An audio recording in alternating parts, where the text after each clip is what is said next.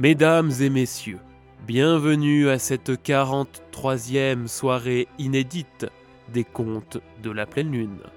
Ce soir, vous allez avoir la chance d'avoir Jeannie Neveu et Pépito Mathéo pour des histoires d'un soir unique. Dans les plaines d'Afghanistan, la jolie Rabia, la fille d'Ali Mohamed, a eu 14 ans cette année-là. 14 ans, à l'âge de se marier.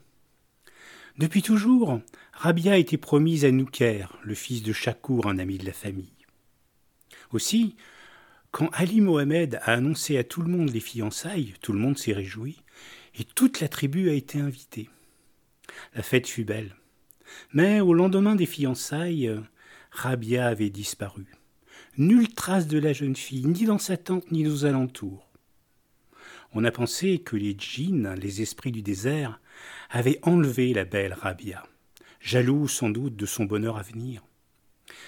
Ali Mohamed a pleuré, et beaucoup dans la communauté ont pleuré. Nuker, lui, ne pleurait pas. Il s'était promis de retrouver Nabia.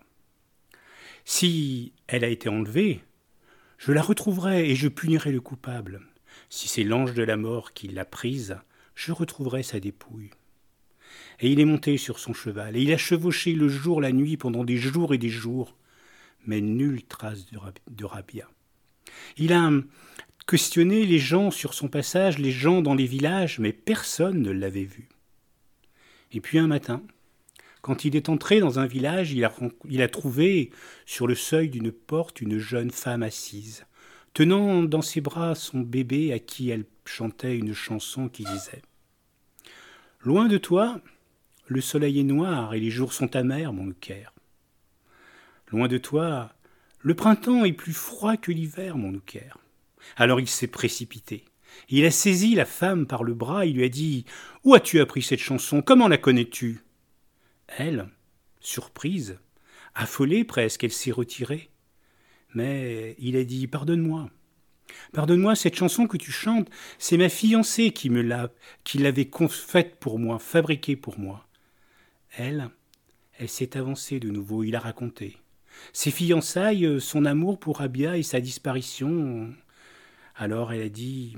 Elle a dit qu'il y a quelques jours seulement, une caravane s'était arrêtée dans le village et que une femme de la caravane s'était approchée d'elle quand elle avait entendu euh, appeler son fils euh, Nouker et qu'elle avait chanté cette chanson.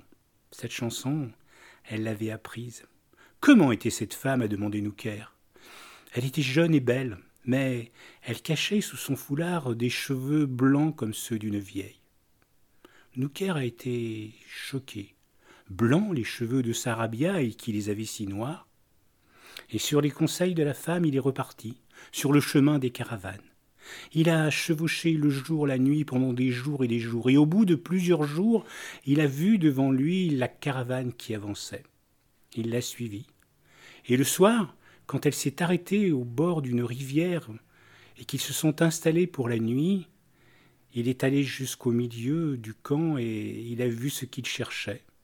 Dans une petite tente juste à côté, un peu à l'écart, Rabia était là. Elle s'occupait du feu.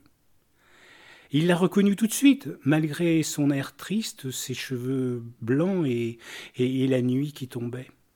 Alors il a attendu. Et quand elle est rentrée dans la tente, il l'a suivie.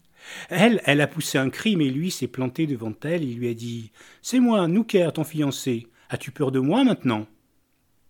Elle, elle a caché son visage. Et puis elle a raconté. Elle a raconté que le soir des fiançailles, quand elle était rentrée dans sa tente, un homme était rentré, un homme qu'elle ne connaissait pas, un homme qui s'est précipité sur elle et qui l'a embrassée. Alors, quand elle a voulu appeler à l'aide, quand elle a voulu sortir pour aller raconter ça et qu'elle est passée devant son miroir, elle s'est aperçue que ses cheveux avaient immédiatement blanchi de honte. Pour ne pas imposer cette honte à Nouker, son fiancé, elle a décidé de partir pour toujours. Nouker écoutait en silence. À la fin de son histoire, il, s'est approché d'elle, il l'a saisie dans les bras, elle, s'est sentie soulevée, embrassée par son fiancé, et au milieu, elle lui a dit Toi, C'était donc toi, ce soir-là, qui, qui était venu dans ma tente? Et il a tout avoué.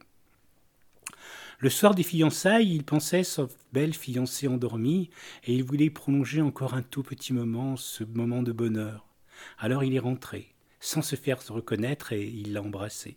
Mais quand il a vu qu'elle ne dormait pas, quand il a vu qu'elle se réveillait, quand il a vu qu'elle commençait à crier, alors, alors il s'est enfui sans se faire reconnaître. Il avait peur que elle aille tout raconter à Ali Mohamed, son père. Et il savait qu'Ali Mohamed ne lui, ne lui pardonnerait jamais cette infamie. Ensuite, Rabia est parti. Et Nouker l'a cherché. Maintenant, maintenant les deux amoureux étaient réunis. Et la nuit qu'ils ont passée ce jour-là fut la plus belle et la première d'une longue vie. Le lendemain matin, quand Rabia est allée à la fontaine pour puiser de l'eau, elle a vu dans l'eau de la fontaine que ses cheveux avaient retrouvé la couleur de la nuit.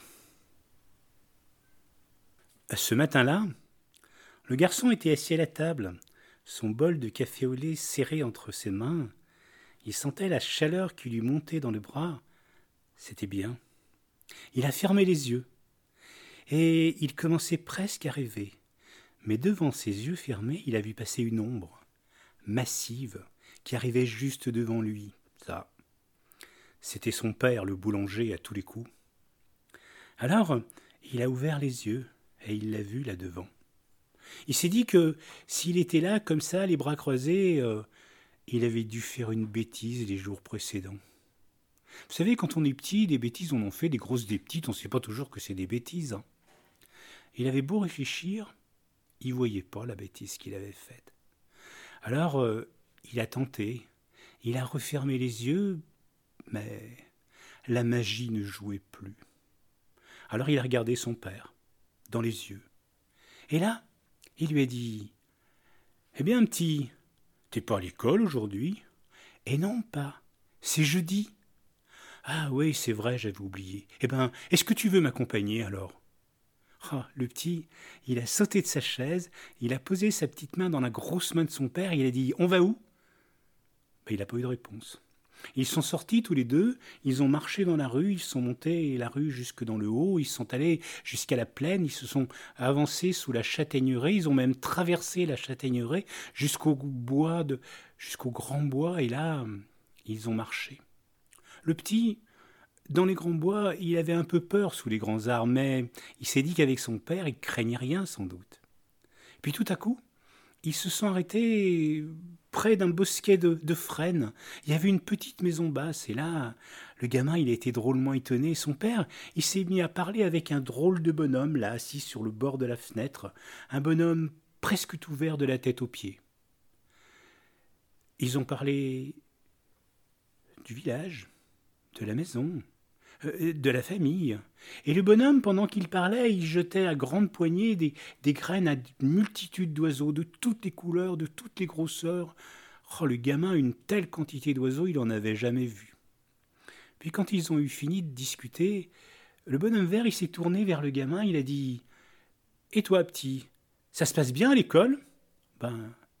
Le, garçon, il a voulu répondre, mais quand il a ouvert la bouche, ah, il n'a il a rien pu dire et il avait les mots qui ne sortaient pas de la gorge. Alors le bonhomme vert, en rigolant, il a dit Ah bon, t'as perdu ta langue aujourd'hui? Pourtant, on m'a dit qu'elle était souvent en balade. Ça a fait rire le bonhomme et le père. Et puis, ils se sont salués, et chacun est reparti de son côté. Et toute la journée, le gamin, il a suivi son père à travers les prés, à travers les champs, vers les fermes, et, à chaque paysan qu'il rencontrait, il parlait récolte, blé, farine, rendement pour l'année, pour faire le pain, bien sûr. Et quand le soir il est rentré chez lui, le gamin, il s'est assis à table, mais il n'a rien pu manger. La soupe, il l'a laissée tout entière comme ça dans l'assiette. La, mère était inquiète. Mais le père a dit T'inquiète pas, va, laisse faire, demain ça ira mieux.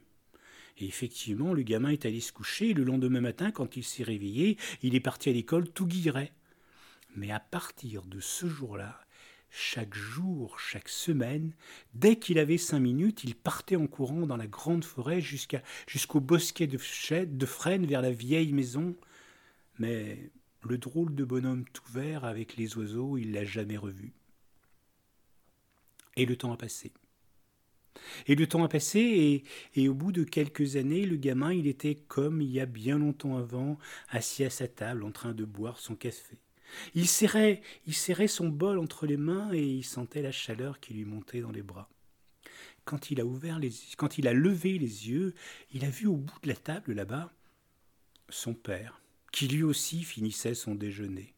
Oh, il avait bien vieilli. Blanc qu'il était, blanc de farinidage. Comme il a vu que son fils le regardait, il s'est essuyé la moustache et lui a dit Tu vois, petit, il va être temps pour moi maintenant de passer la main. Tu sais faire le pain aussi bien que moi, eh bien, si tu veux, à la prochaine saison, c'est toi qui feras le pain, qui sera le boulanger du village. Même s'il attendait ça depuis longtemps, le gamin, il savait plus quoi faire. Il s'est levé, il a serré son père dans ses bras et les yeux humides, il est parti euh, au village et à chaque personne qu'il rencontrait dans la rue, il disait "C'est moi, c'est moi qui serai votre boulanger bientôt, c'est moi qui ferai le pain pour tous les gens du village." Et il a fait comme ça toute la rue du village. Puis au bout de la rue, il y avait un petit gamin qui était là, en plein milieu de la rue, qui l'a regardé dans les yeux, qui lui a dit Tu vas travailler? Tu vas travailler, alors on va plus pouvoir jouer maintenant. Bah ça l'a réveillé.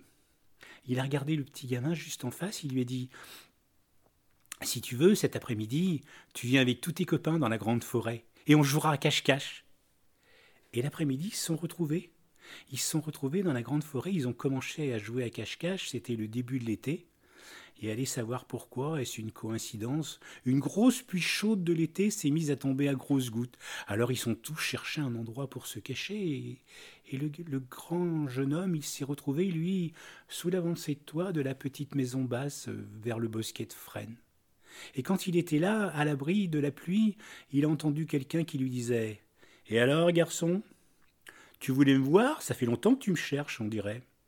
Là, il a levé les yeux et sur la fenêtre il a vu le bonhomme vert, avec les mêmes gestes amples qui distribuaient des graines à tous les oiseaux. Il a voulu répondre et il a dit euh, Les mots ne sortaient pas. Mais il a fait un effort. Il a regardé le bonhomme dans les yeux, il lui a dit Oui, je voudrais. Je voudrais avoir comme vous des oiseaux qui viennent vers moi et qui volent autour de la tête. J'en voudrais un qui vienne se poser sur mon oreille, sur mon épaule et qui me parle à l'oreille. Je voudrais alors le bonhomme vert, il a dit Tu sais, c'est facile, hein Il suffit de les appeler, de leur donner à manger, et puis de les aimer. Si tu les aimes suffisamment, bah, tu verras, ils viendront. Le nuage a versé la dernière goutte de rage dans les yeux du garçon. Le temps d'un clignement de paupières, et quand il a rouvert les yeux, le bonhomme vert avait disparu. Il n'a pu faire qu'une chose il est rentré chez lui. Il est rentré chez lui, le temps a passé encore, et, et quelques semaines plus tard, il était devenu le boulanger du village. Mais ce qui surprenait tous les gens, c'est que chaque matin, quand il ouvrait sa porte, il distribuait à grandes poignées des miettes de pain et des graines de blé, à toute une nuée d'oiseaux qui volaient autour de lui. Et puis, ce boulanger-là, il avait appris les secrets. Il faisait vraiment le meilleur pain du village et de toute la région. On venait de loin pour lui acheter son pain. Et pendant toute sa vie, il a vendu son pain tranquillement au village. Mais un soir d'automne, comme tout en chacun, il est parti. Il est parti et quand on a voulu l'emmener dans sa dernière demeure, euh, au cimetière, là, les gens ont vu arriver du ciel toute une nuée d'oiseaux. Et du bout de leur bec, du bout de leurs ailes, ils ont pris le, boulanger pour le descendre, eux, dans sa dernière demeure. Ensuite, ensuite, les fils, les petits-fils, les arrière-petits-fils se sont succédés dans le village pour faire le pain. ils avaient le secret aussi. On faisait le meilleur pain de toute la région et on venait de loin pour leur acheter leur pain. Et puis, la guerre a tué le dernier. Depuis, la boulangerie est fermée. On voit à peine le nom du dernier boulanger sur l'aventure. Mais par contre, ce qu'on voit bien, c'est l'écriteau qui est au pied de la porte. Dessus, c'est inscrit Boulangerie à vendre. Pour euh, l'acheter, s'adresser en face au café. Au café, il y a les habitués, les vieux, ceux qui sont là toute la journée, et puis il y a aussi le patron, qui nettoie les verres toute la journée derrière son comptoir. Là, on attend. Oh, il y en a qui sont venus, hein, pour demander à acheter les boulangeries. Mais ils voulaient faire euh, une maison de vacances, euh, une résidence secondaire, des gîtes pour touristes. L'affaire ne s'est pas faite. On a le temps au café, on a le temps. On, attend celui qui viendra du village d'à côté ou peut-être d'un peu plus loin, qui viendra s'asseoir, s'installer tranquillement au comptoir et puis qui demandera un verre de vin ou peut-être un café. Et qui, presque en hésitant, demandera Elle est toujours à vendre, la boulangerie en face? Et là, le patron, il dira Oui, et il voudra savoir. Alors, euh, le garçon, il dira Ben, c'est que je voudrais l'acheter, c'est pour faire le pain pour les gens du village. Et là, le patron, il lui, il lui paiera un verre. Et l'affaire va se faire, c'est sûr. Mais au moment où le garçon il lèvera son verre, certainement que tout au fond là-bas de café, il y aura la voix d'un vieux qui s'élèvera, qui dira Et tu sais faire du bon pain au moins, garçon? Et là, il se lèvera d'un bond. Il regardera le vieux dans les yeux et lui dira Oui, je suis boulanger. Et c'est comme ça que l'affaire se fera. Alors, si vous ainsi vous allez, si vous aussi un jour vous allez dans ce village-là, vous le reconnaîtrez facilement. Au milieu de la place, il y a la boulangerie d'un côté et le café de l'autre. Allez à la boulangerie, achetez du pain. Non seulement il a le goût du bon pain, mais il a aussi celui de l'hospitalité. Martha, elle est née dans une famille pauvre. Alors forcément, quand elle était petite, très tôt, euh, dès qu'elle a su marcher, tenir un outil, euh, on l'envoyait travailler dans les champs. Et dans les champs, elle y allait très tôt le matin, et elle voyait les autres filles de son village marcher sur la route pour aller à l'école. À l'école. Ça, elle en rêvait d'aller à l'école. On lui avait dit que à l'école il y avait tout un tas de petits signes qui dansaient devant les yeux et qui se, mettaient ensemble pour former des mots et puis pour écrire des histoires et ça, elle avait envie d'écrire des histoires. Mais toute sa vie, elle a continué à aller dans les champs. Et même quand elle était plus grande, oh, ça l'a pas empêché de vivre sa vie. Hein. Elle s'est mariée, elle a eu des enfants, mais là encore, avec les enfants, il fallait qu'elle aille dans les champs pour cultiver les légumes et pour apporter la nourriture à sa famille. Et toute sa vie, elle a vécu comme ça, sans jamais pouvoir apprendre à lire. Alors, quand elle est arrêtée enfin de travailler, vers 65 ou 70 ans, eh ben, elle a réalisé son rêve. Elle est allée au cours du soir, et là, Là, elle a appris à lire. Oh, ça n'a pas été facile pour elle à cet âge-là d'apprendre à lire, hein. mais c'était la plus grande victoire de sa vie. Et depuis qu'elle sait lire maintenant, Martha, elle lit tout ce qui passe devant ses yeux. Les affiches sur les murs, les devantures des magasins, les tracts qu'on distribue dans la rue. Et puis, elle, lit aussi les, les, livres, les magazines, les journaux. Elle lit toute la journée. Oh, puis, elle fait pas que lire. Hein. Non, non, parce que dans les livres qu'elle lit, elle découpe les mots. Elle découpe les mots, euh, ce qui lui plaise. Hein. Elle découpe les mots, elle les garde. Elle a ainsi euh, une boîte rouge pour les mots de colère, une boîte bleue pour les mots d'amour et une boîte verte pour les mots d'espoir ou d'espérance. Et puis, elle a aussi une boîte transparente. Là, elle met les mots qu'elle ne connaît pas bien, ceux qui lui paraissent bizarres. Elle fait ça tous les jours. Elle a toute une collection de mots, ses boîtes sont presque pleines. Et parfois, le dimanche, elle prend toutes ces boîtes, elle les renverse sur la table et elle mélange les mots. Et pour les ranger dans les boîtes, alors avant, sur sa table, elle écrit des histoires. Des histoires de passé, avec des choses oubliées ou des gens aujourd'hui disparus. Mais des histoires d'avenir aussi, avec des espoirs, des espérances et puis, et puis des choses à faire pour ceux qui voudront. Si un jour vous avez envie, vous aussi, que Martha vous écrive son histoire, votre histoire? Eh bien, allez la voir. Pour la rencontrer, c'est bien simple. Vous prenez la route, là, vous allez jusqu'au bout, tout droit, et au bout, il y a un petit chemin. Un petit chemin de pierre, c'est au bout de ce petit chemin qu'est la maison de Martha. Allez-y, c'est sûr, elle vous écrira votre histoire. Voilà, c'était Jeannie Neveu. Vous pouvez encore l'applaudir. C'est le quart d'heure du Cerdon. Si vous n'en avez pas chez vous, qu'importe, un verre d'eau ou un jus de fruits suffira. On se retrouve tout de suite avec Pépito, Mathéo. Bonsoir. Alors vous êtes venu me retrouver. C'est sympa, les soirs de pleine lune. Les soirs de pleine lune, c'est un petit peu différent. On se sent comme euh, comme euh, écouté, comme regardé. On a presque l'impression que la lune nous fait des clins d'œil. D'ailleurs, est-ce que vous savez ce qui est le plus, le plus grand, le plus important, la lune ou le soleil? Oui, bien sûr, c'est la lune, parce que la lune, elle éclaire la nuit, alors que le soleil éclaire le jour, ce qui est beaucoup plus facile. Il y avait un jour la lune qui se mettait à, clamer dans l'univers Je suis la plus grande du monde. Or, il y avait un lac qui se trouvait sur la terre, juste en dessous, et le lac a dit Mais elle est bien orgueilleuse, la lune. Elle se croit la plus grande du monde alors qu'elle se reflète en moi. Je suis donc le plus grand de l'univers.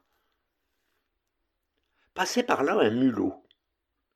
Le mulot a entendu ça, il a dit Mais le lac, il se prend pour qui? Moi, dans mon œil, il y a le lac et la lune. Donc je suis le plus grand, a dit le mulot.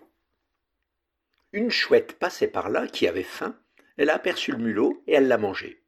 Et elle a dit dans mon ventre, il y a la lune, le lac et le mulot. Je suis donc la plus grande de l'univers. Bon, on va pas continuer la polémique plus longtemps, parce qu'il y a quelque chose d'encore plus grand que tout ça. Oui, ce sont les bouches des conteurs et des conteuses, parce que dans leur bouche, il y a tous les mots de l'histoire. Mais il y a quelque chose d'encore plus vaste, ce sont les oreilles, car dans les oreilles de ceux qui écoutent les histoires, il y a tous les récits et toutes les histoires du monde. Donc ce sont les oreilles les plus grandes du monde. Ça va? Vous êtes bien installés les histoires, c'est comme les voyages. Pour bien les apprécier, il faut être bien installé. Regardez la lune et laissez venir les images avec les étoiles. Moi, tout petit déjà, on voulait me faire parler. Oui, on me mettait des mots dans le biberon, des moulets, longue conversation, épithète, épithète, épithète. Je têtais la grammaire comme une vache espagnole. J'avalais tout d'une traite de la bouillie de grumeaux de mots plein la tétine. Oui, parce qu'on voulait me faire parler espagnol. Mais alors, vous savez, en espagnol, il y a des mots, euh, c'est un peu des frères ennemis. Par exemple, on va dire constipado en espagnol. Et ben ça, ça veut dire enrhumé. Ah bah oui, il faut pas se tromper. Et euh, resfriado, ça veut dire refroidi. Mais en français, si on t'a refroidi, c'est que t'es mort. Seulement, la mort en, espagnol, c'est l'amour. Faut faire attention à ce qu'on dit. Moi, quand j'étais enrhumé, étant petit, on me disait Tout tienes un gâteau pour la garganta. Toi, t'as un chat dans la gorge. Oui, parce que le chat, en espagnol, c'est gâteau. Et moi, je pensais Mais si j'ai un gâteau dans la gorge, je vais le manger. Ouais, seulement euh, manger en espagnol, c'est comer. Et comer, pour moi, c'était une vieille qui disait du mal de tout le monde. Quand tu la voyais, valait mieux partir. Ouais, seulement partir en espagnol, euh, c'est pas tout à fait la même chose, c'est faire deux parts. Oui, c'est rompre. Oui, je sais, si on dit romper en français, ça veut dire tu peux partir. Mais partir en espagnol, c'est salir. Tu vas quand même pas salir avant de partir. Bon, en tout cas, j'espère que vous allez comprendre tout ce que je vais vous raconter. En parlant de partir, quand mon père est parti de son pays pour venir travailler en France, c'est son oncle qui l'a fait venir, le frère de son père.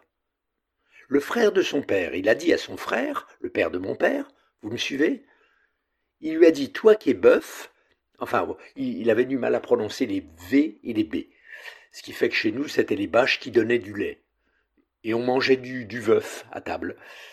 Il a dit Toi qui as, trois enfants, dont deux jumeaux, donne-moi un de tes fils, je l'emmène en France pour trouver du travail.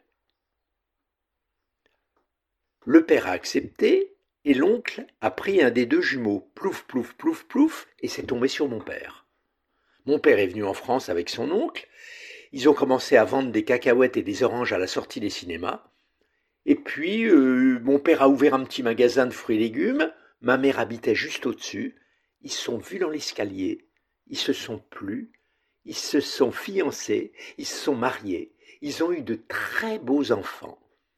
Et c'est pourquoi je suis là ce soir. Vous vous rendez compte? Le hasard qu'il aura fallu pour que j'arrive jusqu'à vous. D'ailleurs, vous vous rendez compte de toutes les histoires qu'il aura fallu pour que vous, vous soyez là ce soir. Si ça se trouve, il y en a qui vont arriver en retard, ou qui n'arriveront que demain, mais ça sera trop tard. Il y a des fois, je ne peux pas m'empêcher de me dire, mais si l'oncle avait choisi l'autre jumeau, qu'est-ce qui serait passé? Plouf, plouf, plouf, plouf. Eh bien, le jumeau, il serait venu en France, à la place de mon père, il aurait vendu des cacahuètes et des oranges à la sortie des cinémas, ça n'aurait pas changé. Il aurait monté son petit magasin de fruits et légumes. Ma mère l'aurait vu dans l'escalier, elle y aurait vu du feu puisqu'ils se ressemblaient comme deux gouttes d'eau. Alors il serait plus, ils seraient fiancés, ils seraient mariés, ils auraient eu des enfants. Et si ça se trouve, ils auraient eu un fils de mon âge. Et si ça se trouve, il aurait raconté des histoires sans savoir que j'aurais pu les raconter à sa place s'il n'avait pas été là. C'est fou, non Le hasard? Si ça se trouve, il aurait raconté des histoires comme celle-ci.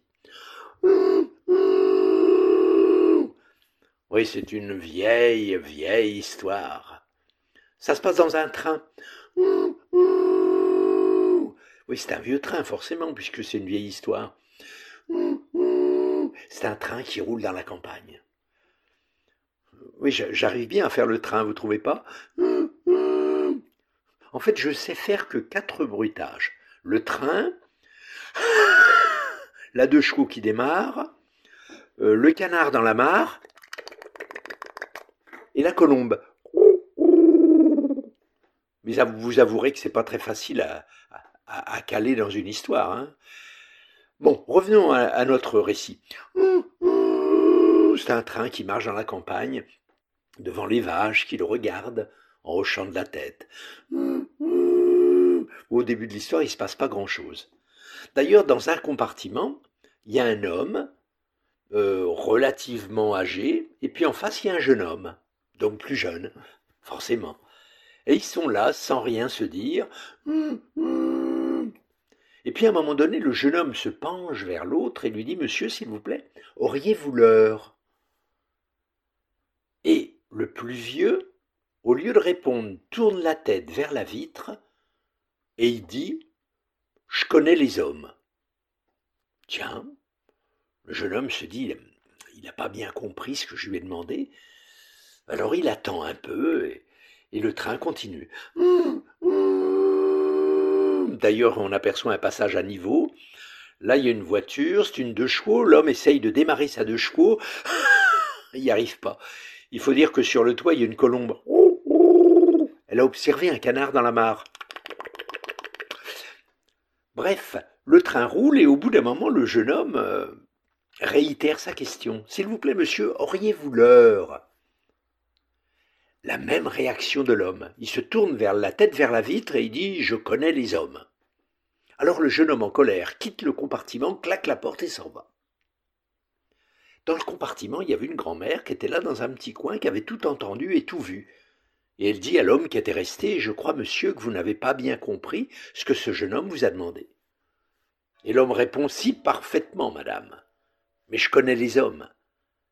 Si je lui avais donné l'heure, il m'aurait dit merci. Je lui aurais dit, il n'y a pas de quoi, on se serait mis à engager la conversation. On aurait parlé de la pluie et du beau temps. Et puis, comme un fait exprès, il serait descendu à la même gare que moi. Alors on aurait continué à converser sur le trottoir, et, au bout d'un moment, il aurait absolument tenu à me raccompagner jusqu'à chez moi. Alors devant chez moi, j'aurais pas pu faire autrement que de l'inviter à boire un verre. Seulement chez moi, il y a ma fille, qui est belle, comme un rayon de bicyclette. Alors il aurait commencé à lui faire les yeux doux. Et elle, elle est naïve, elle serait tombée dans le panneau. Et puis aujourd'hui, les choses vont vite. Hein ils seraient tombés amoureux. Et ils seraient mariés. Ils auraient eu des enfants. Les enfants, il aurait fallu que je les garde le dimanche. Mais aujourd'hui, les, les gamins, ça touche à tout. Ils m'auraient abîmé ma collection de papillons, ça m'aurait rendu malade. Il aurait fallu m'opérer. Ouais, seulement ce jour-là, le chirurgien n'aurait pas été en forme. Parce qu'il aurait fêté la promotion à l'éducation nationale de son voisin de palier dont la femme est radine à cause de son père qui a fait la guerre. Ils auraient servi du mauvais Beaujolais. Le chirurgien n'aurait pas été en forme. Il serait arrivé le matin pour m'opérer, il m'aurait raté. Je serais mort. Il aurait fallu m'enterrer. Un enterrement minable, sans fleurs ni couronne. Vous pensez, un gendre qui a même pas les moyens de se payer une montre.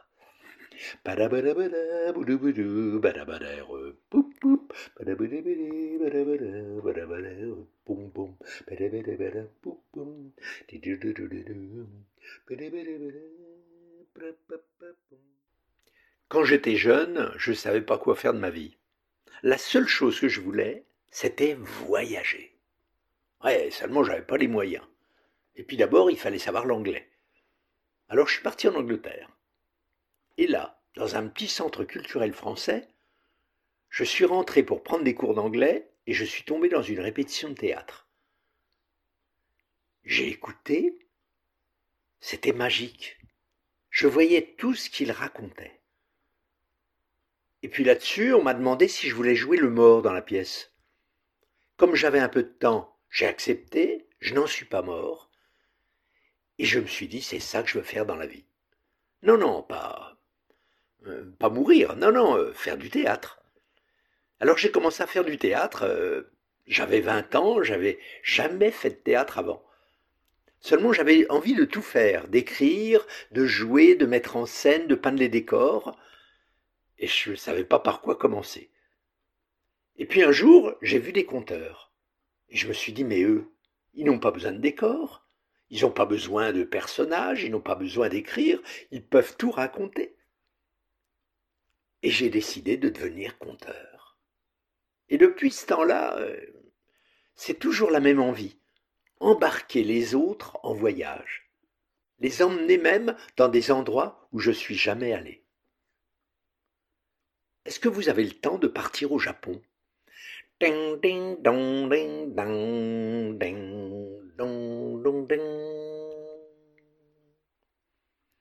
Monsieur et Madame Ido espérait un enfant depuis très longtemps. Et quand Madame Ido s'est retrouvée en chemin de parcours, ils étaient tellement contents qu'ils ont commencé à tout préparer dans la maison. Des petits rideaux, ils ont acheté un petit berceau, ils ont collé des petits tableaux, et bien avant que l'enfant ne naisse, tout était déjà prêt dans la maison. Oui, je réalise que pour vous raconter cette histoire, il faut que je vous apprenne le japonais. Est-ce que vous savez comment on dit la rivière en japonais? On dit Karua. Eh ben voilà, vous avez appris quelque chose aujourd'hui. Le pont. Eh bien, le pont se dit Hachi. Oui, je sais à quoi ça vous fait penser. Savez-vous comment on dit le puits? On dit Ido. Et c'est justement l'histoire de monsieur et madame Ido que je vais vous raconter maintenant. Monsieur et madame Dupuis, en quelque sorte.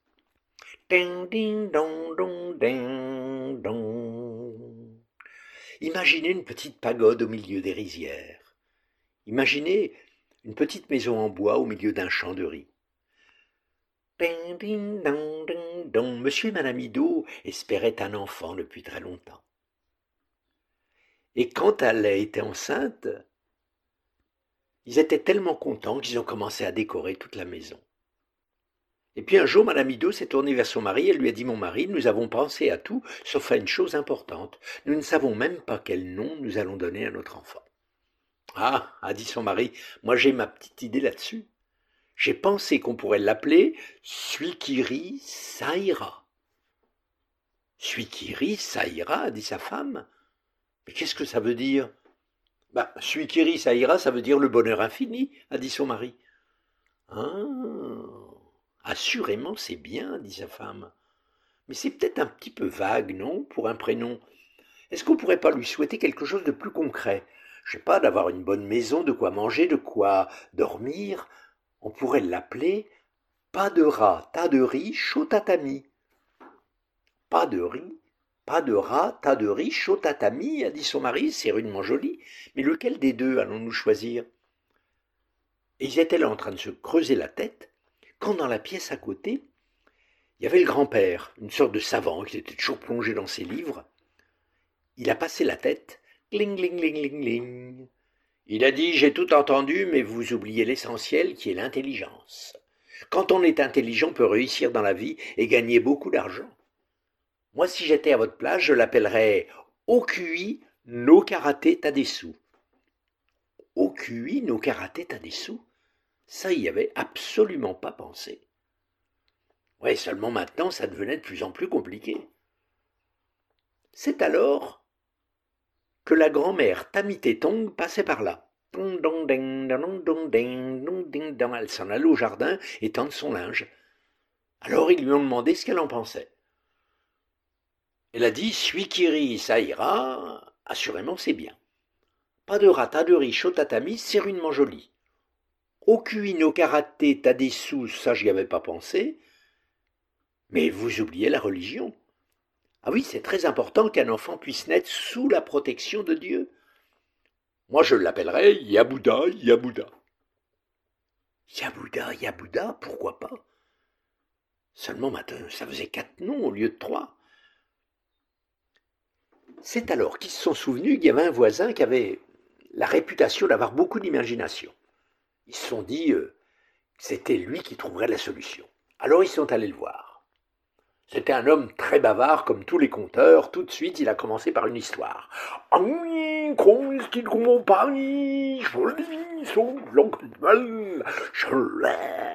Oui, je vais vous faire la traduction. Il a dit il y a très longtemps, dans un village qui s'appelle Paipo, il y avait un homme qui s'appelait Fou. F-U. Il avait vécu 150 ans. Si vous appeliez votre enfant qui a vécu beaucoup comme fou, alors peut-être aurait-il la chance d'en faire deux fois plus que les autres qu'a vécu beaucoup comme fou. C'était pas mal du tout.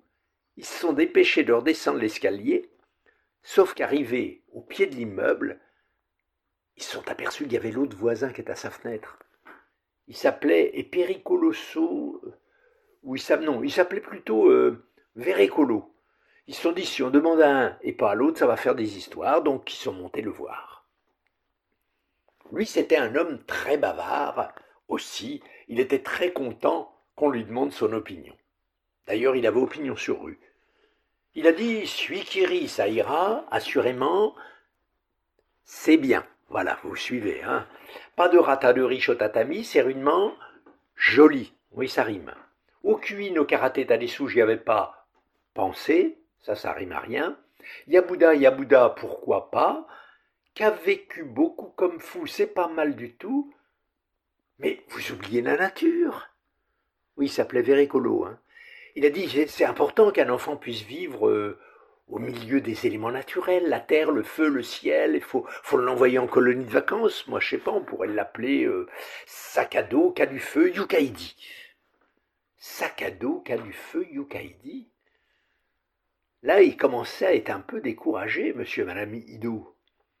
Ils se sont mis à déambuler dans toutes les rues du village, jusqu'au moment où ils sont passés devant la maison du grand sage. Oui, il y en avait dans ce temps-là. Aujourd'hui, il y en a moins. Hein. On le constate. Il n'y en a plus que dans les contes. Alors ils se sont dit que le plus sage, c'était de lui demander son avis à lui.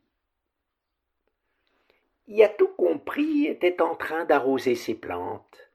Il a lissé sa longue barbe blanche, puis il a dit oui, bien sûr, une bonne maison, de quoi manger, de quoi dormir, l'intelligence, oui, tout ça c'est pas mal, mais tout ça n'est rien sans la santé. Regardez ce petit arbre, il reste vert toute l'année. On l'appelle touffu petit bonsaï. Touffu petit bonsaï. Aïe aïe aïe. Quand ils sont rentrés à la maison, monsieur et madame Ido étaient perdus. Ils s'arrachaient la peau des cheveux à la main. Oui, non, c'est une image qui est un peu choquante. Et madame Ido a dit à son mari, va falloir qu'on se décide, moi j'en peux plus. Hein. Ah, dit son mari, si seulement on pouvait donner toutes ces bonnes choses à notre enfant. Alors c'est simple, a dit sa femme. On n'a qu'à rajouter tous les noms les uns au bout des autres. Ah ça c'est une excellente idée, a dit son mari. Bouge pas, je cherche un papier, un crayon. Et puis il a commencé à noter, notre enfant va s'appeler Suikiri Saïra, pas de rat, de riche au tatami, Okui no karaté sous, Yabuda Yabuda, qui a vécu beaucoup comme fou, Sakado feu Yukaidi, fut petit bonsaï. Et c'est comme ça que l'enfant s'est appelé. Et euh, dès qu'il est né, tout le monde s'est mis à chanter Celui qui rit, ça ira pas de rata, de riche tatami, Okui no karateta, des sous, Yabuda Yabuda, qui a vécu beaucoup comme fou, Sakado feu Yukaidi, tout fut petit bonsaï. Ouh, fallait avoir du souffle, hein Et les années ont passé. Et l'enfant a grandi. Et vous savez qu'avec les années qui passent, bientôt il a été obligé d'aller à l'école. Et tous les jours, il y avait son ami Chan qui venait le chercher. Hé Suikiri, Saira, Padura, Taduri, Shotatami, Okuin, Karate, Tadesu, Yabuda, Yabuda, beaucoup comme fou, Sakano, Kanufeu, Yukaidi, Touffu, Petit Manzai. Il est 8h25. Et tous les jours, sa mère était obligée de le réveiller. Eh, rit, ça ira, pas de rat, t'as de riche au tatami, au cuisine, au karaté, t'as des sous, Yabuda, Yabuda, qui a vécu beaucoup comme fou, Sakado, Kanu, Feuillou, Kaidi, tout fut petit bonsaï, ton ami Chan t'attend. Et tous les jours, il arrive en retard à l'école.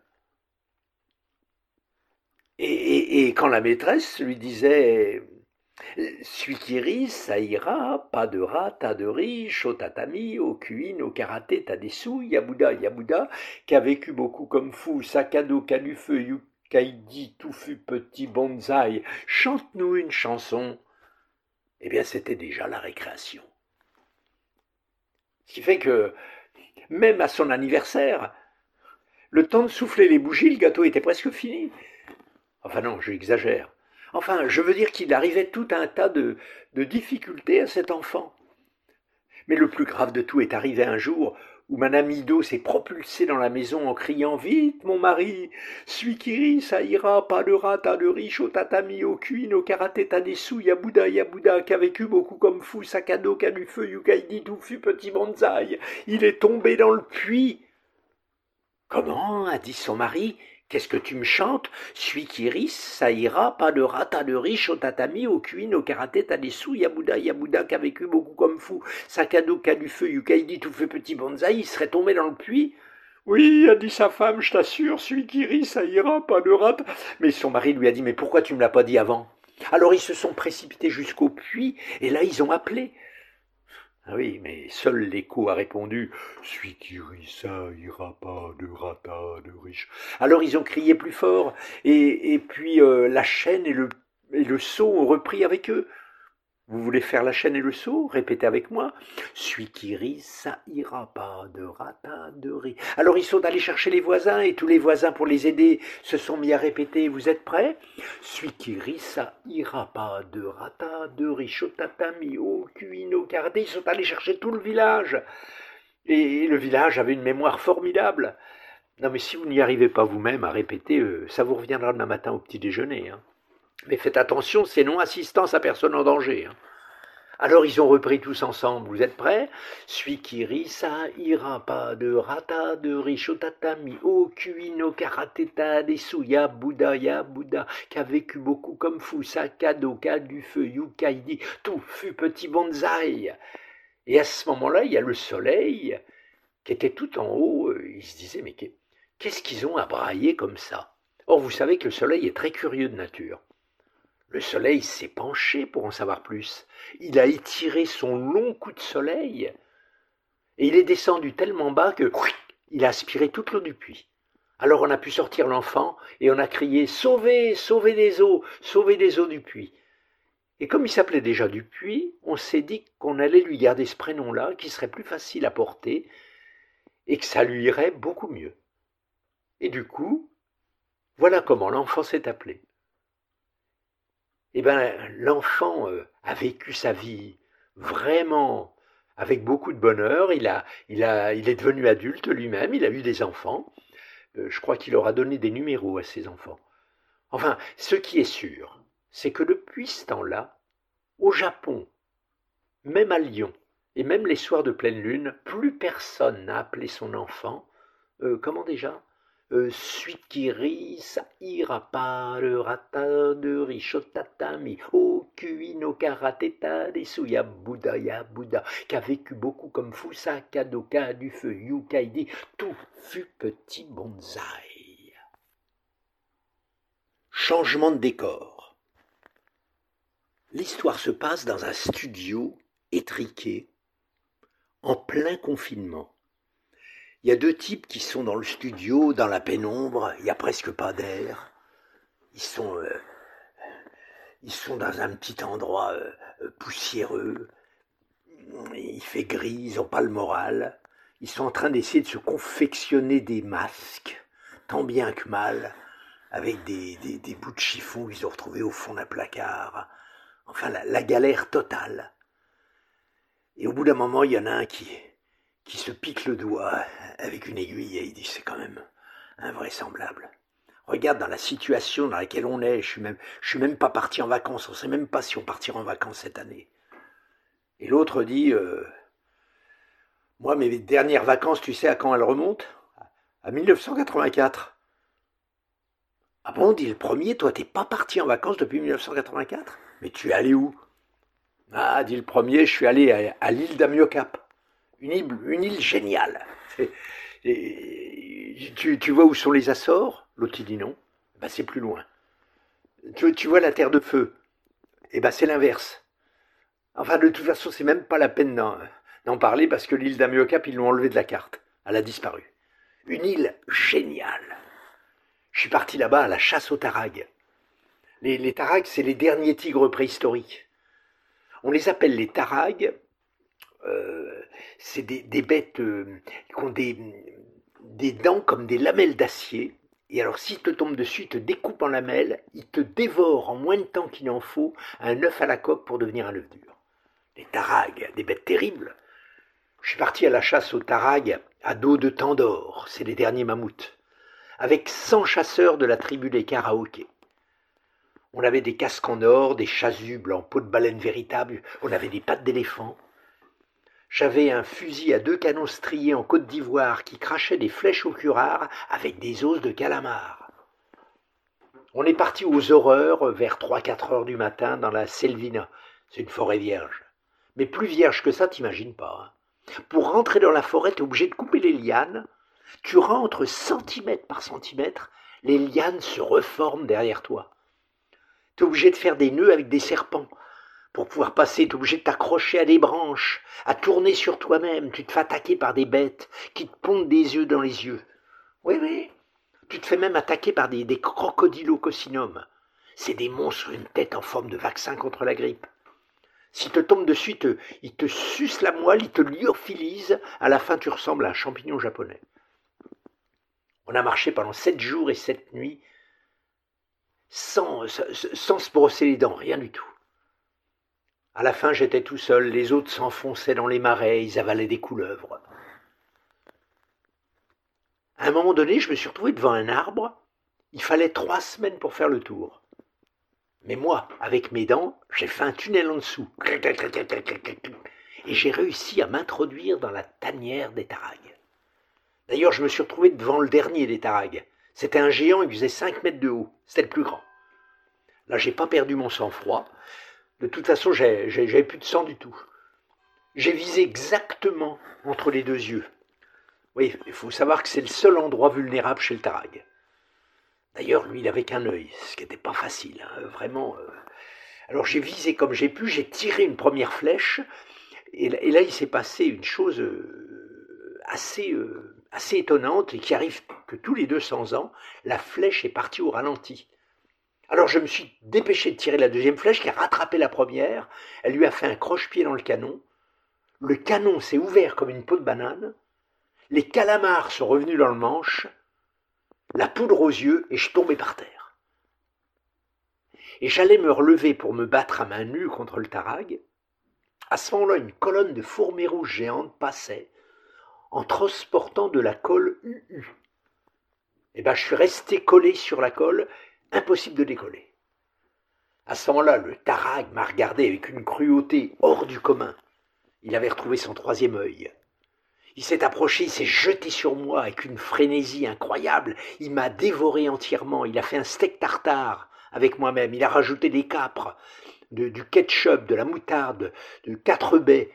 Il m'a dévoré entièrement, je dis bien entièrement. Il n'a même pas laissé un bout d'ongle, rien du tout. Eh ben dis donc, dit le premier, quelle aventure. Mais alors attends, il y a une chose que je comprends pas. Tu dis que le tarag, il s'est jeté sur toi, il t'a dévoré, et toi tu es en train de le raconter. Enfin, je veux dire, si toi tu le racontes maintenant, ici, dans la chair de ton corps et le souffle de ta voix, c'est que tu es vivant. Et à ce moment-là, l'autre retourne à ses masques. Et il dit, parce que toi, t'appelles ça une vie Moi, dit quelqu'un, depuis le déconfinement, ma femme fait des rêves magnifiques. Et moi qui rêve jamais, ben, elle me les raconte le matin. Ouais, seulement à force de les entendre, ça m'a rendu jaloux. Ben oui, toutes ces choses qu'elle vivait sans moi, j'avais envie de les partager aussi. Un jour, c'est devenu tellement insupportable que j'ai pris la décision de m'introduire dans un des rêves de ma femme. Un soir, je me suis tapi tout au bord de sa paupière à l'orée du songe, là où tout bascule, et puis j'ai attendu. Par deux fois, elle a failli s'endormir. Je retenais ma respiration. Et puis bientôt, j'ai senti l'ombre des rêves s'installer. Il n'y avait plus à hésiter, c'était maintenant ou jamais. Alors je me suis glissé subrepticement dans l'entrebâillement des rêves de ma femme.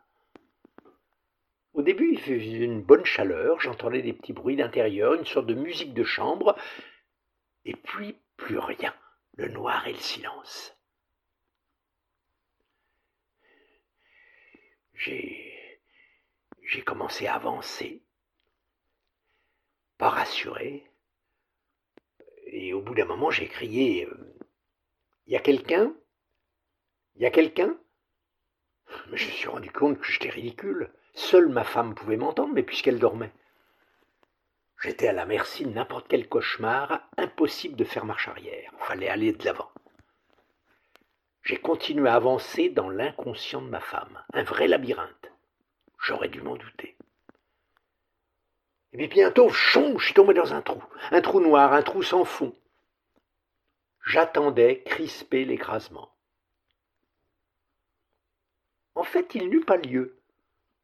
Ce que j'avais pris pour une chute verticale était au contraire une sorte de glissade. J'étais allongé dans une énorme lessiveuse remplie de réveils, poussé par des pingouins, en direction d'un champ de cercueils bleu outre-mer, gardé par un ours blanc comme neige. L'endroit rêvé. Je fis quelques pas. Au beau milieu se trouvait une maison, mais qui ne ressemblait pas tout à fait à une maison, mais plutôt à un bateau. À l'intérieur se trouvait un homme, mais qui ne ressemblait pas tout à fait à un homme, mais plutôt à une femme.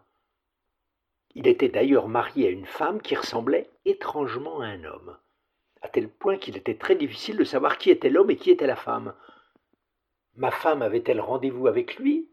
Ou avec elle, ou inversement Et si oui, pourquoi? J'étais en train de me poser toutes ces questions lorsqu'un homme en sidecar proposa de nous emmener en stop. C'était un petit homme barbu, assez robuste, mais sans épaules. Bien qu'il commençât à se lancer dans des discours pompeux sur l'intérêt d'une société libérale sans entrave, je lui demandai de mieux installer ma femme qui se trouvait affalée, en compagnie de sa cousine de Lisieux d'ailleurs, je ne sais pas ce qu'elle faisait là, celle-là, sur le réservoir de la moto. Pour toute réponse, il tenta de m'exhiber une sorte de furoncle clignotant qu'il avait au bras gauche. Devant une telle impertinence, je me tournai vers ma femme pourquoi invitait-elle tous les dimanches son beau-frère du MEDEF à venir nettoyer sa moto dans notre jardin? N'obtenant aucune réponse concrète, je décidai de couper les gaz de la moto. Hélas, l'inverse se produisit. D'un seul coup, elle s'arracha de terre et se mit à voler. Nous survolâmes une ville de nuit. Ça faisait plein de petites lumières. En fait, il s'agissait d'un gâteau d'anniversaire. Oui, je devais souffler cent dix bougies, ah oui, à mon âge, c'était risqué. Eh, c'est pas de la tarte, me lança la cousine de Lisieux, encore elle, qui jouait aux osselets avec les os de ses propres doigts. Je soufflai de toutes mes forces sur les bougies, manque de chance, c'était les bougies de la moto. D'un seul coup, elle changea de régime, pétarada, Honda sur elle-même, Yamaha en Suzuka des flammes et Kawasaka, d'un seul coup, au beau milieu d'une chambre à manger rustique, assez toque d'ailleurs, où déjeunait le fameux ours blanc. Il avait à présent des lunettes de sommeil et regardait fixement en direction d'une armoire normande noire, euh, nomade, nonante, nomette, nonate, nonote, enfin bref, d'où sortit précipitamment la Joconde, qui tomba à la renverse dans la lessiveuse.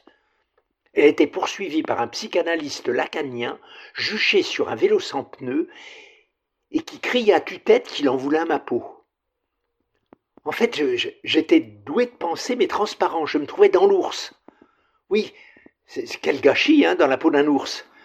Et en plus, ma femme trouvait ça drôle. Mais pourquoi m'avait-elle collé ce rôle? Cholestérol, cholestérol Mais oui, elle me trouvait trop gros, fallait me mettre au régime. J'étais allongé tout le week-end, malade comme une bête. La fièvre du samedi soir. Oui, parce que nous, étions dans une boîte de nuit maintenant. Nous dansions frénétiquement enlacés. Au bout d'un long moment, mais qui dans le rêve ne dura qu'un quart de seconde, je lui demandai s'il était possible de nous réveiller dans les bras l'un de l'autre. Eh bien, c'était trop tard, fallait payer la facture. Oui, pour la réparation de la moto. Ma femme me pria d'avancer l'argent, me disant qu'elle me rembourserait dès son réveil quand elle aurait revendu les bijoux de sa grand-tante. Mais c'est une facture colossale. Ça faisait des milliers de zéros, des, centaines de euros, des, des, des, euros, des, des zéros, des... Enfin, de toute façon, je ne pouvais pas payer. Elle me proposa de venir un jour dans un de mes rêves en échange. Je lui répondis que je ne rêvais jamais, j'étais coincé. Déjà une poule menaçante arrivait. Une, une foule menaçante dévalait la pente. Une poule suffocante me naissa. Je paniqua, je fouilla dans ma pioche pour sortir mon mortefeuille. Des feuilles mortes. Des feuilles en deuil, me dis-je, déjà l'automne L'automne, de l'eau, des tonnes, des tonnes d'eau emportaient mes billets, je ne pouvais plus payer. Je tenta de m'excuser, de m'accuser, de jurer, que des jurons de ma bouche, des curons de ma louche, des grumeaux, des gros mots, des grommelots, j'accouchais des mollets, des couches de moutard en moto qui pétaient des paroles en diarrhée. De honte, j'essayais de m'empêcher de parler, mais l'ours me mordit violemment la main. Je décidai d'en finir. Avisant une petite fermeture éclair sur le côté, je sortis de la peau de l'ours et la lançai à ma femme, qui s'enveloppa dedans en me criant que le réveil avait sonné. Mais maintenant, moi, j'avais plusieurs bouches. J'avais plusieurs couches, plusieurs souches, plusieurs mouches, plusieurs. Mes mots s'entrecroisaient, je triais des engelures à n'importe qui, je distillais qu'importe noix, je les mangeais des cyclabes, je dégoût d'afternoon Yamamoto, va bene, je lapsusais des diphtongues dingues, des consonnes, c'était la porte ouverte à tous les barbus, c'était la mérubus. Ah merde Devant un tel d'Ernagor, une équipe d'académiciens d'urgence m'agripoigne m'empoignarde et m'enferme là dans un sac de grenouilles. Je me débatouille, je me dépatouille, je me débarbouille, je hurlouille, grenouille de mes dix pieds, grenaille de bénitouille, sacanouille, aïe Je heurtai violemment une lampe de chevet. Sentant l'embrouille, d'un sursaut, je m'éjectouille d'un seul coup. J'avais eu chaud. Quand je repris mes esprits, j'étais là au pied du lit, à moitié enveloppé dans un drap, en sueur. Je venais d'être rejeté violemment du rêve de ma femme. Elle aussi venait de se réveiller. Je fonçai vers elle pour lui demander des explications, mais elle me fit son plus grand sourire et me dit Tu sais, il faut que je te raconte. J'ai fait un rêve magnifique, sublime. Figure-toi que nous étions tous les deux, rien que tous les deux, sur une île déserte. Je réalisai à l'instant même qu'elle m'avait encore emmené en bateau. Ça va? Il reste encore un de place dans vos oreilles pour écouter la dernière. Les rêves sont cousins avec la pleine lune. Un garçon dit à son père J'ai fait un rêve. Son père lui dit Garçon, dis-moi quel est ce rêve. Le garçon refuse. Son père se met en colère et lui dit Si tu ne me racontes pas quel est ce rêve, je te chasse de la maison. Le garçon prend son sac et il s'en va. Il marche, il marche, il marche. Il arrive au bord d'une rivière et tombe nez à nez avec une sorcière. La sorcière lui dit Garçon, qu'est-ce que tu fais là Ah, dit le garçon, j'ai fait un rêve. J'ai pas voulu le raconter à mon père, il m'a chassé de la maison, et là, euh, je me demande comment je vais traverser la rivière. Hein, dit la sorcière, garçon, euh, dis-moi quel est ce rêve? Le garçon refuse. La sorcière lui dit Garçon, si tu me dis quel est ce rêve, je te dirai comment traverser la rivière. Tiens, d'ailleurs, je vais te raconter une histoire. C'est un homme qui regarde de l'autre côté de la rivière, il aperçut une femme très jolie. Mais à cet endroit, il n'y a pas de pont pour traverser. Alors il se met à crier Madame, s'il vous plaît, comment fait-on pour aller de l'autre côté? La femme le regarde et elle lui dit Mais monsieur, vous êtes déjà de l'autre côté? Le garçon dit L'histoire ne m'intéresse pas. La sorcière insiste, elle lui dit Garçon, si tu me dis quel est ce rêve, je te donnerai un éventail. Il est magique, il te suffira de l'agiter, et tu pourras t'envoler là où tu voudras sur la terre. Le garçon dit Mais ça m'intéresse, mais donne-moi l'éventail d'abord. La sorcière un peu naïve lui tend l'éventail, le garçon s'en saisit, il l'agite et il s'envole. Il vole, il vole longtemps au-dessus des montagnes, au-dessus des collines, au-dessus des vallées, au-dessus des plaines, au-dessus de la mer. Et au bout d'un moment, il est fatigué. Et il aperçoit une île. Alors il décide de se poser sur cette île. Eh, mais c'était le dos d'une baleine. Et la baleine lui dit Hé garçon, tu m'as réveillé, qu'est-ce que tu fais sur mon dos? Excuse-moi, dit le garçon, j'ai pensé que c'était une île. Ah, dit la baleine, et qu'est-ce que tu fais? Où vas-tu? Le garçon disait Baleine, j'ai fait un rêve. J'ai pas voulu le raconter à mon père, mon père m'a chassé de la maison, j'ai marché, j'ai marché, j'ai rencontré une sorcière. Euh, une sorcière qui m'a offert un, éventail magique. Eh bien, cet éventail m'a permis de voler jusqu'ici, et, maintenant je vais continuer mon voyage. Oh, dit la baleine. Garçon, s'il te plaît, dis-moi quel est ce rêve? Le garçon refuse. La baleine lui dit Garçon, si tu me dis quel est ce rêve, je te raconterai l'histoire préférée des baleines. Tiens, d'ailleurs, je vais te la raconter. C'est un homme et une femme qui marchent dans la rue, il pleut énormément, ils sont complètement trempés, et au bout d'un moment, la femme s'aperçoit que son mari a un parapluie fermé dans la main. Elle lui dit Mais mon mari, mais pourquoi tu n'ouvres pas ce maudit parapluie? Tu vois bien qu'on est trempés comme des grenouilles. Et le mari dit Bah, tu sais, le parapluie marche pas, il n'a jamais marché. Les baleines sont tordues, le cliquet est rouillé, euh, il n'a jamais fonctionné. Et sa femme lui dit, mais alors pourquoi tu l'as emmené s'il marche pas? Et le mari répond, mais ma femme, je ne pouvais quand même pas savoir qu'il allait pleuvoir. Le garçon dit à la baleine, l'histoire ne m'intéresse pas du tout. La baleine dit, garçon, s'il te plaît, dis-moi quel est ce rêve, et je te donnerai une aiguille magique. Cette aiguille, elle te permettra de ressusciter un mort. Oui, tu pourras redonner la vie. Le garçon dit Ça m'intéresse. Mais donne-moi l'aiguille d'abord. La baleine lui tend l'aiguille, je ne sais pas comment elle fait parce qu'elle n'a pas de bras. Enfin, vous voyez, des fois c'est pas facile de raconter des histoires. Hein. Bref, le garçon prend l'aiguille, il agite l'éventail et il s'envole. Il vole longtemps.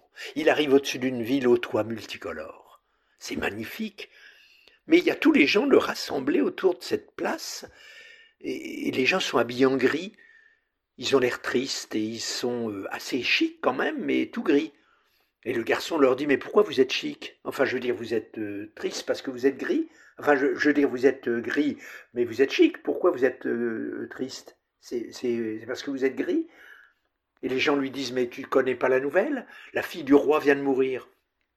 Mais dit le garçon, mais ça m'intéresse. Enfin, je veux dire, je peux peut-être l'aider à quelque chose. Alors, on lui donne un tarag pour se rendre jusqu'à la, porte du château. Et arrivé là, euh, le roi lui dit, Garçon, si tu réussis à redonner la vie à ma fille, je te donnerai la moitié de la princesse en mariage et toute ma fortune. Le garçon dit, Je veux bien l'inverse, je veux bien la fille en entier, et la moitié de ta fortune, ça me suffira. Bon, on va pas parlementer maintenant, dit le roi, dépêchons-nous. Et ils s'en vont dans la chambre où la fille dort. Elle est toute blanche comme la couleur des draps. Il n'y a pas de différence entre les draps et la fille. Vous avez, remarqué, il n'y a, jamais d'histoire de reine noire. Il n'y a jamais de reine noire dans les histoires. C'est peut-être pour ça. Bon, enfin bref, le garçon s'approche, il pique la fille avec l'aiguille. Et à ce moment-là, la fille ouvre un œil et elle dit Je veux manger des calamars. Ah oui, j'ai oublié de vous dire que c'est une princesse qui adore manger des calamars. Le roi est tellement heureux qu'il organise une fête qui dure pendant sept jours et sept nuits où on ne mange que des calamars. Des calamars à la plancha, des calamars grillés, des calamars en beignets, des calamars en daube, on, boit du jus de calamar. Il y a, il y a des, cuisiniers tous les jours qui viennent découper les calamars. À la fin, euh, les cuisiniers viennent plus parce qu'ils sont mal payés en intérim. Alors les calamars viennent tout seuls, ils se découpent eux-mêmes, ils se font cuire. Ah il y a des chanteurs de calamars, les calamars, il y en a marre. Il y a des jongleurs de calamars. Il y a même des conteurs de calamars. Tu connais pas la dernière? Non? C'est deux calamars qui marchent dans Paris. Et il y en a un qui n'a pas de papier d'identité. Et il dit à l'autre, euh, si on rencontre un policier, il va me demander mes papiers, je vais être obligé de me mettre à courir. Alors l'autre lui dit, mais non, c'est moi qui me mettrai à courir puisque j'ai des papiers. Hein Vous comprenez? Enfin bref. Donc ils arrivent au, coin de la rue et ils tombent nez à nez avec un policier. Donc celui qui avait des papiers, il regarde le policier et il se met à courir. Aussitôt le policier court derrière. Au bout de 200 mètres essoufflé, le policier l'arrête et lui dit Maintenant tu me montres tes papiers. Et le calamar lui montre ses papiers. Et le policier lui dit Mais pourquoi tu cours si tu as des papiers? Et le gars dit euh, Le calamar dit C'est parce que euh, le médecin m'a dit que c'était bon pour le cœur. Alors le policier lui a dit Mais quand tu, tu m'as vu courir derrière toi, pourquoi tu t'es pas arrêté? Eh bien, dit le calamar, c'est parce que j'ai pensé qu'on avait le même médecin.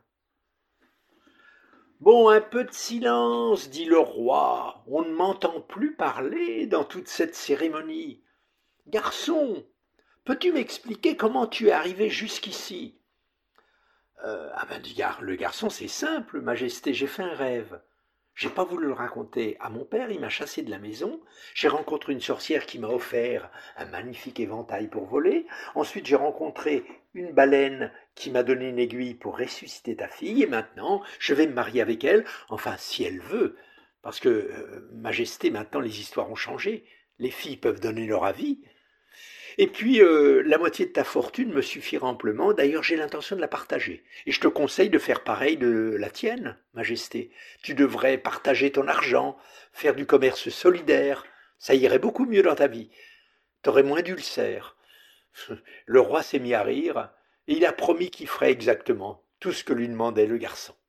Mais il lui a dit en fin de compte, Garçon, s'il te plaît, dis-moi, por favor, Obligado, euh, biteux, please. Euh, s'il te plaît, il connaissait toutes les langues, le, roi. Mais garçon, s'il te plaît, dis-moi quel est ce rêve? Et le garçon a répondu Mes majestés, je viens de vous le raconter. Un soir de pleine lune. Bonne nuit à tous et à toutes. Voilà, cette 43e soirée inédite des contes de la pleine lune touche à sa fin. Je vous remercie d'avoir écouté Janine Neveu et Pépito Matteo. Vous pouvez encore une fois les applaudir. Ne manquez pas dans quelques instants des interviews exclusives de vos passeurs d'un soir. Quant à moi, je vous dis à dans un mois pour une 44e soirée des contes de la pleine lune. Qu'on se le dise, je compte sur vous. Bonjour euh, Janine Neveu. Bonjour.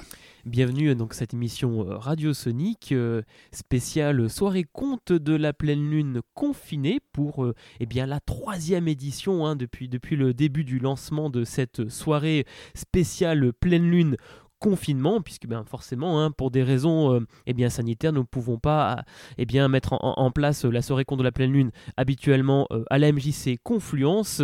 Merci en tout cas, Janie, d'avoir été avec nous eh bien, pour ce conte là qu'on t'a entendu compter juste, juste avant. Merci à vous de m'avoir reçu. Eh ben, c'est avec très grand plaisir. Alors, Janie, est-ce que déjà tu peux nous, nous raconter euh, depuis combien de temps tu comptes? Alors ça, moi, je ne sais pas répondre à ça. Parce que comme j'étais euh, dans une classe, comme j'étais enseignant, j'ai compté en fait toute ma vie avec des élèves. Et quand je me suis retrouvé euh, à ne plus être en classe, eh ben, le compte est quelque chose qui m'a très vite manqué. Donc je suis allé me, former dans, une des écoles qui forment des compteurs pour e-, essayer de raconter un petit peu à tout le monde, tout public et, en particulier adultes. Et donc, euh, ben voilà, depuis depuis 2010 maintenant, je raconte euh, à droite et à gauche euh, à tout du public qui veulent bien venir m'entendre. Alors comment t'es venu justement cette envie de compter? En fait, je crois que euh, c'est l'envie de continuer à rencontrer des gens. Euh, quand, on est en classe, on a des échanges euh, avec les enfants euh, au niveau relationnel et, très vite, ce, manque de, relations humaines m'a manqué, donc j'ai eu envie de continuer à rencontrer des gens et à leur raconter ben, toutes ces histoires du folklore qui font à la fois rêver puis à la fois qui enseignent un certain nombre de choses quoi, de notre société. Alors, tu fais partie de l'association Les Raconteurs. Hein. En fait, c'est une forme de collectif de conteurs amateurs. Est-ce que tu peux nous en dire deux, trois mots sur cette association? Alors, c'est une association qui existe depuis une bonne dizaine d'années maintenant. Moi, j'ai pas pris au début, mais c'est une association de conteurs amateurs qui se produisent quand on leur demande à toutes les occasions et pour tout public. Alors, qui existe au niveau euh, Rhône-Alpes-Auvergne ou bien au-delà? Alors, c'est on, se déplace éventuellement, mais c'est surtout une association qui est euh, dans la région lyonnaise. Hein. On est basé euh, euh, à la MJC du Vieux-Lyon pour le siège social et on se déplace essentiellement sur la proche communauté de Lyon. Alors Janie, toi tu connais bien les contes de la pleine lune. eh bien, comment, comment tu es, tu es amené à, justement, tu as été amené, parce que tu as déjà raconté euh, en direct, hein, autre que par euh, bien sûr le, biais de la radio, euh, lors des soirées contre de la pleine lune, comment tu, as connu justement cet événement? Bah, Je crois que on s'est rencontré avec, je n'étais pas au tout premier, mais on s'est rencontré dans le cadre du festival qui se passait à l'extérieur. Euh, et, euh, voilà, j'ai connu comme ça un petit peu euh, les, contes en, rencontrant plusieurs conteurs qui y avaient déjà participé. Et petit à petit, voilà, je suis venu régulièrement parce que je trouve que c'est une belle occasion de rencontre avec des conteurs d'un peu tous les, les milieux, tous les niveaux, toutes les origines et qui, qui permet de, des échanges fructueux. Alors les contes de la pleine lune sont à l'initiative de Pierre Bobineau, le directeur aussi de la MJC Confluence, que tu connais très bien. Et euh, justement, alors est-ce que tu peux nous donner un petit peu l'ambiance qu'il y a autour des contes de la pleine lune, que ce soit en tant que spectateur, parce que tu viens aussi euh, eh bien, écouter les, les conteurs qui, se produisent sur scène, mais aussi toi en tant qu'artiste sur scène. Est-ce que tu peux nous donner un peu cette dimension qu'il y a là, euh, comment ça se passe au niveau des, coulisses, l'accueil que tu peux avoir au niveau de la MJC, toute l'équipe qui tourne, qui, travaille autour de ce projet-là justement? Alors, si, tu veux, il y, a, deux choses, effectivement. Bon, l'accueil euh, de la MJC, ça a toujours été euh, très convivial, très agréable, très sympathique, donc euh, j'y viens vraiment avec plaisir. Ensuite, au niveau de venir écouter des conteurs, je trouve que Pierre a une programmation qui est très, très éclectique, très variée, et je trouve très intéressant, effectivement, de rencontrer des conteurs différents, de voir des univers divers, des, des, cultures qui ne sont pas typiquement locales, enfin bon. Et, par, rapport à, par rapport à ma production, par rapport à venir raconter euh, au compte de la pleine lune, c'est vrai que c'est, une, c'est un moment important, c'est un moment que j'aime bien, parce que le public est vraiment euh, très attaché au conte, c'est vraiment un public euh, attentif, avec vraiment une vraie attente sur, pour, pour l'écoute. quoi. Donc du fait qu'on ait les, salles de spectacle n'ont pas l'autorisation de, réouverture, malgré que le Premier ministre, eh bien, euh, jeudi dernier, s'est prononcé sur le fait bah, justement que euh, les, théâtres avaient la possibilité eh bien, de nouveau accueillir euh, des publics, avec bien sûr une dimension sanitaire et, avec une, toute une organisation et logistique derrière, notamment pour les gestes barrières, la distanciation des, des, uns et des autres. nous, on a donc mis en place eh bien, cet événement, serait compte de la pleine lune spéciale confiné quelque part, puisqu'on n'accueille pas encore forcément de public pour des spectacles à MJC Confluence. Pour toi, ça symbolise quoi le fait de pouvoir compter comme ça à distance à travers l'outil radiophonique? Je, trouve que compter en public euh, et compter sur, autour d'un micro ou, en conférence, euh, c'est un grand manque. Euh, moi, j'attends avec impatience que les salles rouvrent parce qu'il y a un contact direct des échanges avec le public ou, ou avec les autres qui sont importants et qu'on ne retrouve pas. moi, j'ai compté sur des plateformes, là, je compte à la radio, mais si tu veux, il manque, le, il manque la partie communication directe. quoi. C'est, l'humanité perd un peu de, de, de son sens en période de confinement, beaucoup de, projets ont, émergé en fait artistiques. Certains artistes, eh bien, du, coup, ont dû eh bien, euh, réinventer leur manière de, produire eh bien, euh, eh bien, leur, euh, leur discipline, notamment au niveau de la musique, au niveau du théâtre, aussi au niveau du, cinéma, notamment à travers les réseaux sociaux et, et notamment eh bien, certaines plateformes toi, de ton côté, est-ce que tu as réfléchi à des solutions alternatives euh, post-confinement? Puisque ben, forcément, ça va se réouvrir au, fur et à mesure. Pour l'instant, on peut pas forcément eh bien, entreprendre euh, de, réelles euh, représentations dans les salles de spectacle. Est-ce que toi déjà tu as réfléchi un petit peu à la, suite? Oui, enfin, je, vais continuer à faire ces, ces comptes par, euh, par visioconférence comme on les, a fait pendant le confinement. Mais euh, j'attends avec impatience la réouverture des salles euh, au public justement pour retrouver cette humanité directe, ce contact avec les gens qu'on perd un peu quand même sur, sur un échange à distance. Et oui, bien sûr, créer, du lien hein, quelque part. Hein. Le, spectacle, ça sert aussi à ça, le spectacle vivant. Eh bien parce que tu as la proximité avec le public et c'est important pour l'artiste de sentir justement cette chaleur, cette passion du public pour l'artiste. Oui, tout à fait. Ben, on, a, on a tradition de dire que euh, le conte est un événement social puisqu'il réunit. Et là, euh, effectivement, quand on compte à distance, on perd ce côté un petit peu euh, de, sociabilité directe quoi, de, avec les gens. Eh en tout cas, sachez que vous êtes de plus en plus nombreux et nombreuses à nous suivre à la fois sur Radio Sonic spécial notamment l'émission au confinement qui s'appelait Radio Sonic à la maison et également pour les soirées Contes de la pleine lune spécial confinement. Il y a beaucoup, beaucoup d'auditeurs et d'auditrices euh, ben, qui écoutent justement les contes. Et ça permet quelque part aussi eh bien, euh, de, d'échanger avec des personnes qui viennent des quatre coins de la France également, puisqu'il y a des compteurs même de, l'étranger, on l'a eu, on l'a eu le mois dernier. Mais surtout, c'était aussi pouvoir passer un certain message et de faire découvrir les contes à des personnes qui n'ont pas forcément l'habitude euh, d'en écouter. On, pense toujours aux contes pour enfants, mais il y a aussi des contes pour adultes. C'est, ton cas, toi, Janie, c'est ce que tu racontes également, c'est ce que tu fais, comme c'est le cas aussi de, Pépito. Et c'est vrai que bah, ça, c'est intéressant. Il y a des personnes qui nous ont contactés en disant Ah, bah, je connaissais pas ce système-là, ce principe-là. Et euh, je trouve ça vraiment, euh, vraiment pertinent, intéressant. Donc, quelque part, c'est aussi un moyen de communication pour dire bah, les contes, ce n'est pas forcément que pour les enfants, c'est pour tous les âges. Mais je dirais même plus, je dirais euh, le conte c'est bien trop sérieux pour ne raconter qu'aux enfants. Exactement, je suis bien d'accord avec toi Janie. En tout cas, merci beaucoup d'avoir participé à cette soirée conte de la pleine lune spéciale confinement. On t'a écouté précédemment. Merci beaucoup à toi. Merci à toi aussi. Et puis on te retrouve bientôt bah, au compte de la pleine lune, euh, eh bien déconfinement euh, physiquement, voilà, à travers ben, justement le, petit verre de cerdon hein, sur, voilà, sur la petite pause. Avec plaisir, à très bientôt. À très bientôt, Janie. J'ai le plaisir d'accueillir Pépito Matteo qui vient de compter euh, pour nous. Bonsoir Pépito. Bonsoir Nicolas. Alors Pépito, depuis combien de temps tu comptes? Euh, écoute, ça fait euh, ça fait beaucoup de temps puisque j'ai commencé en 84, 1984. je venais du théâtre et je racontais avec des petits objets, des, petites comptines pour les enfants. J'inventais des tout petits récits comme ça et que j'animais et euh, ça marchait bien dans les maternelles, mais je ne connaissais pas le milieu du conte.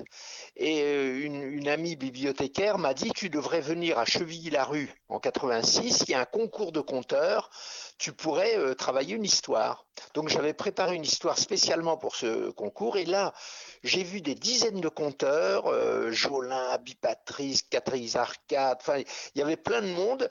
Et euh, je me suis dit, mais euh, c'est formidable, tous ces conteurs qui racontent sans rien, directement au public. Il y avait 500 personnes dans la salle. Et je me suis dit, c'est vraiment ça que je veux faire. Et, et ça ne m'a plus lâché. Je ne suis jamais revenu au théâtre après. Et bien justement, Comment t'es venu cette envie justement de conter C'est ces rencontres que tu as fait avec ces personnes-là, ces conteurs et conteuses en question, ou ça date de bien, bien plus longtemps?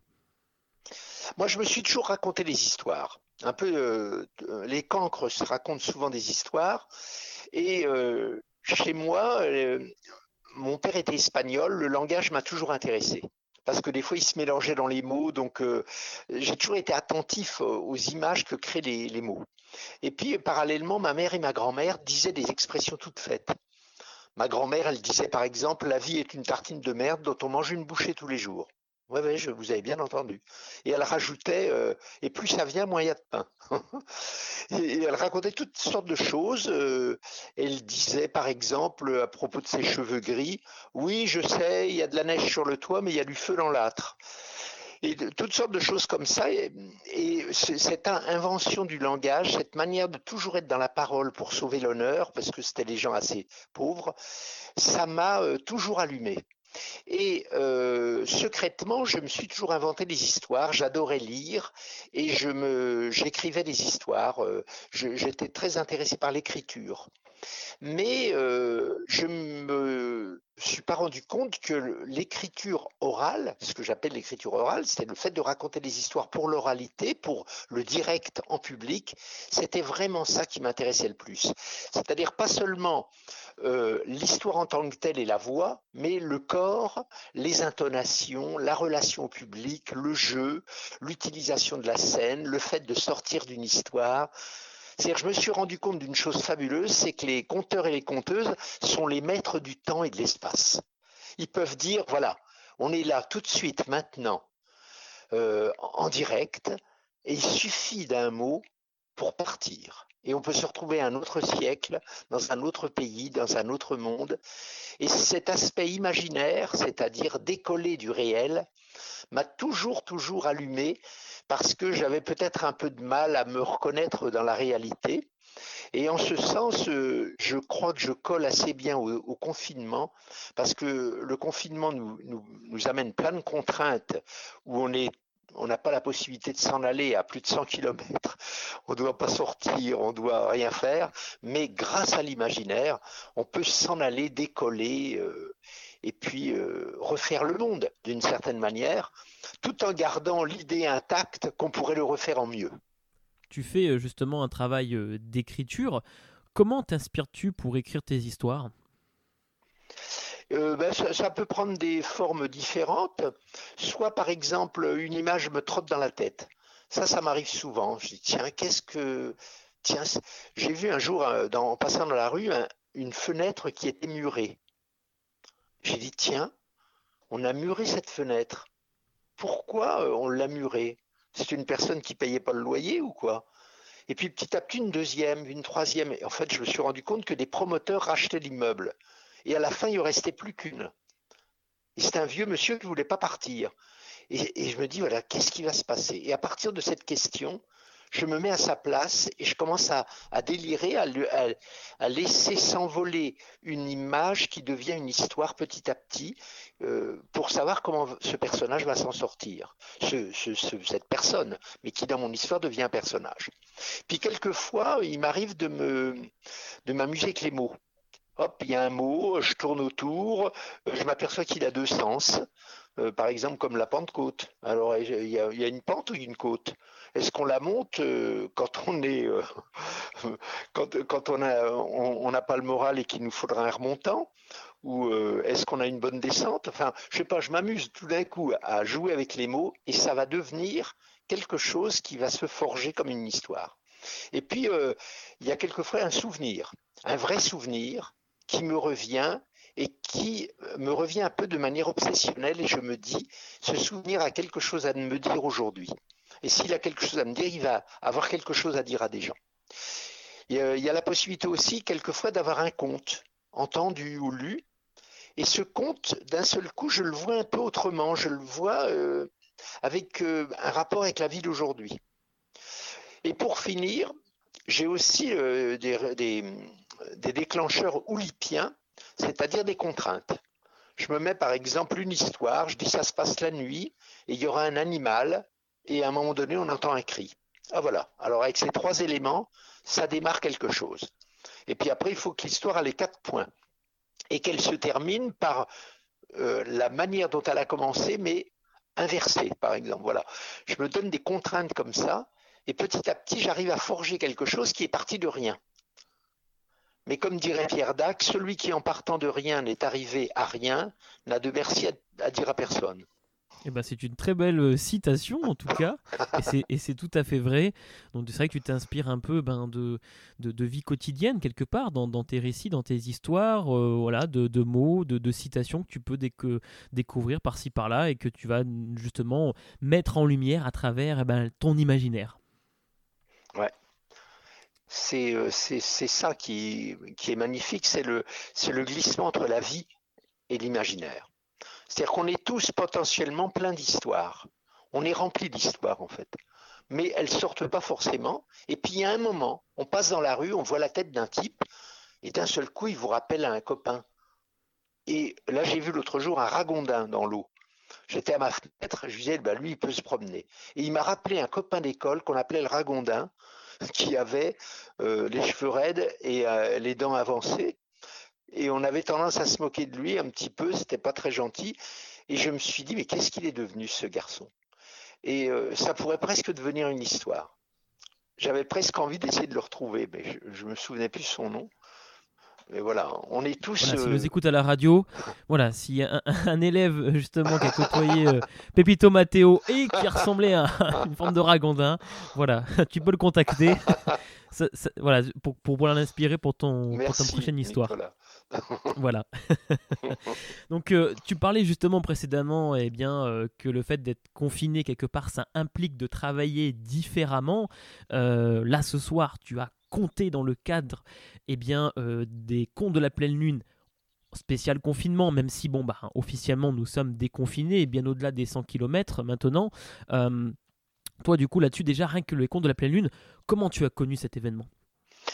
Euh, je voyais ça, euh, Michel Billet, qui est un conteur qui alors envoie des infos sur tout ce qui se passe dans le conte, euh, m'envoyait ça depuis longtemps, et je me disais, tiens, qu'est-ce que c'est que ce truc Les contes de pleine lune, ils sont deux à raconter, il y a toujours un, un filleul, même si j'aime pas trop ce mot-là, mais je me disais, tiens, c'est marrant de donner la chance à quelqu'un avant de raconter, puis un professionnel raconte après en direct devant le public. Et comme je passe vraiment pas souvent à Lyon, euh, je ne sais pas pourquoi d'ailleurs.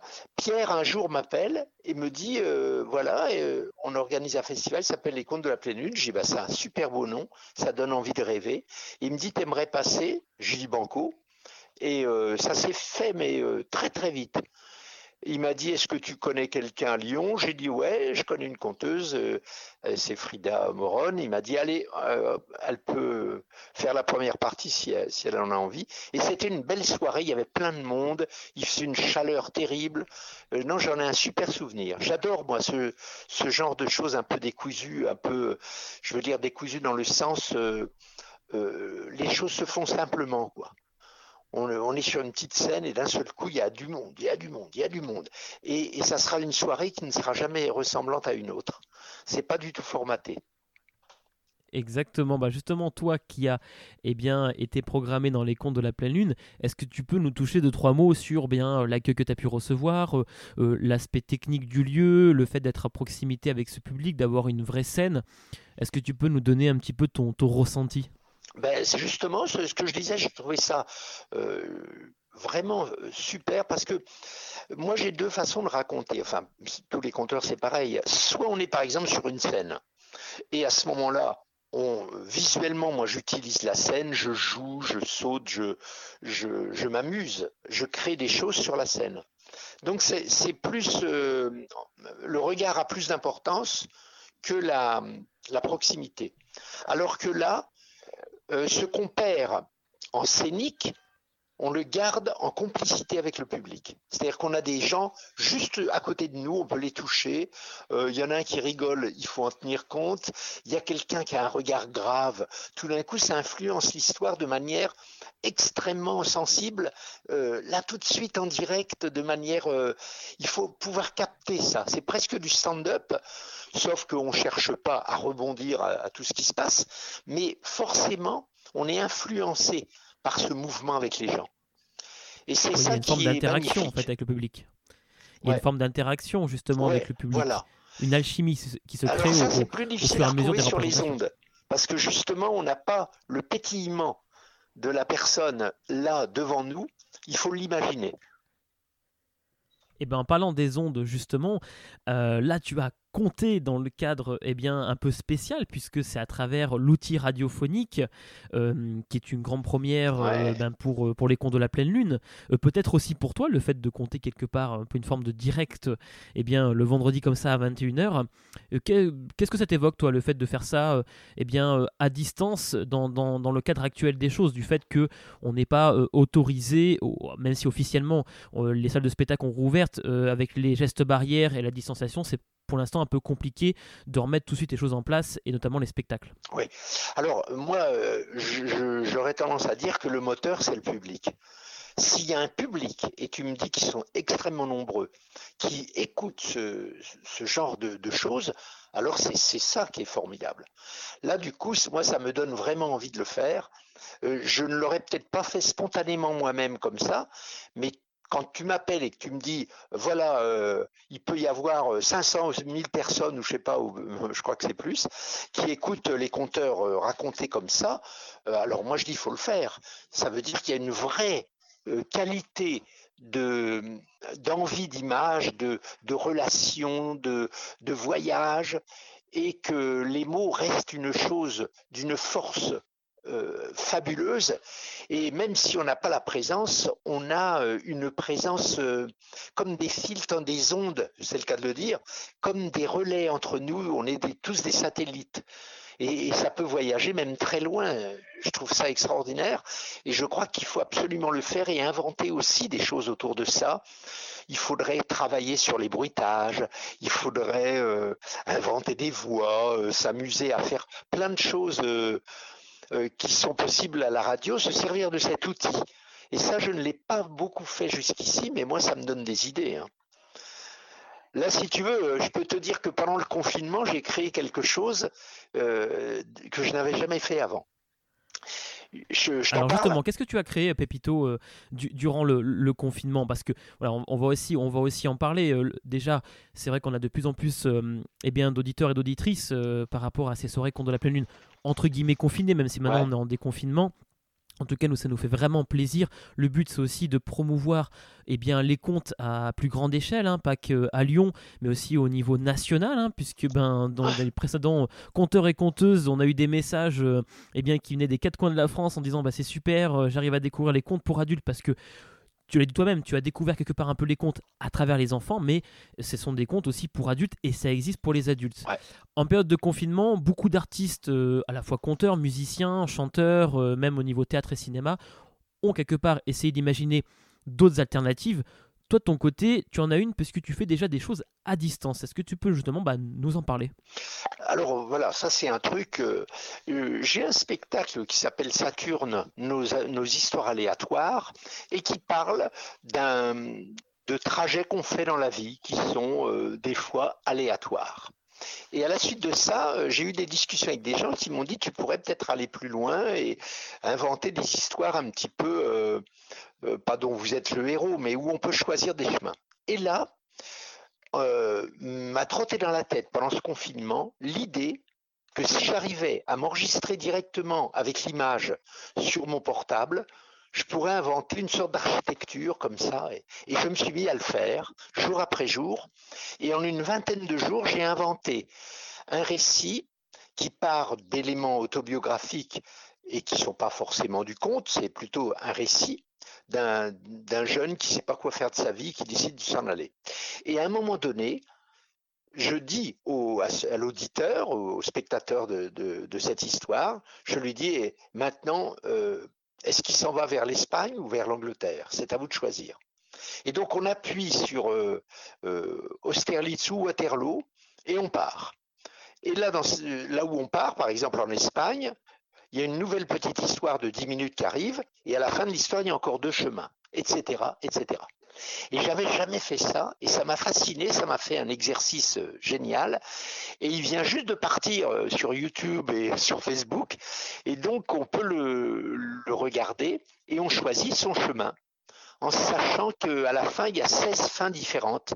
Il y a ces histoires, on pourrait dire, avec euh, toute une philosophie secrètement pareille et avec un petit conte qui nourrit la dernière partie de, chaque histoire. Donc c'est parti, ça vient de sortir et euh, on peut s'amuser à voyager, à se laisser aller. On est en train de construire son chemin. Et donc, c'est vraiment une, idée que j'ai eue, que j'ai mise en pratique, et je m'aperçois que si euh, ça a intéressé les gens, je, pense que je vais continuer à faire des choses comme ça. J'ai trouvé euh, cette euh, initiative grâce au confinement. Une forme en fait de compte virtuel interactif, hein, c'est ce que tu as mis en place. Bah, c'est quelque chose de vraiment d'innovant. En effet, euh, dans, l'actualité, euh, avec euh, bien toute cette, toutes ces problématiques sanitaires impose une réglementation drastique avec des codes et des règles très strictes, notamment tout ce qui est gestes barrières, distanciation, etc. Et c'est vrai que ben là, la plupart des artistes essayent de trouver des alternatives. C'est ton cas avec euh, eh bien euh, ce, support euh, vraiment compté où on peut nous public choisir un petit peu quel va être le chemin à, prendre et, du coup dessus eh bien on a 16 possibilités différentes et moi je trouve ça vraiment en tout cas très intéressant et pertinent. N'hésitez pas, auditeurs, auditrices, Allez euh, regarder euh, donc sur euh, la chaîne YouTube, on, tape Pépito Matteo, on trouve tout ça. Pépitomatteo.fr, ça doit être ça. Mais on, tombe sur, sur un petit film qui s'appelle Austerlitz, on part dessus. Et puis là, après, il y a des chemins à chercher. personne n'aura le même chemin, on pourrait dire. Exactement, donc on va se laisser embarquer dans une histoire unique pour un époque comme ce soir. C'était aussi une soirée unique, spéciale, conte de la pleine lune.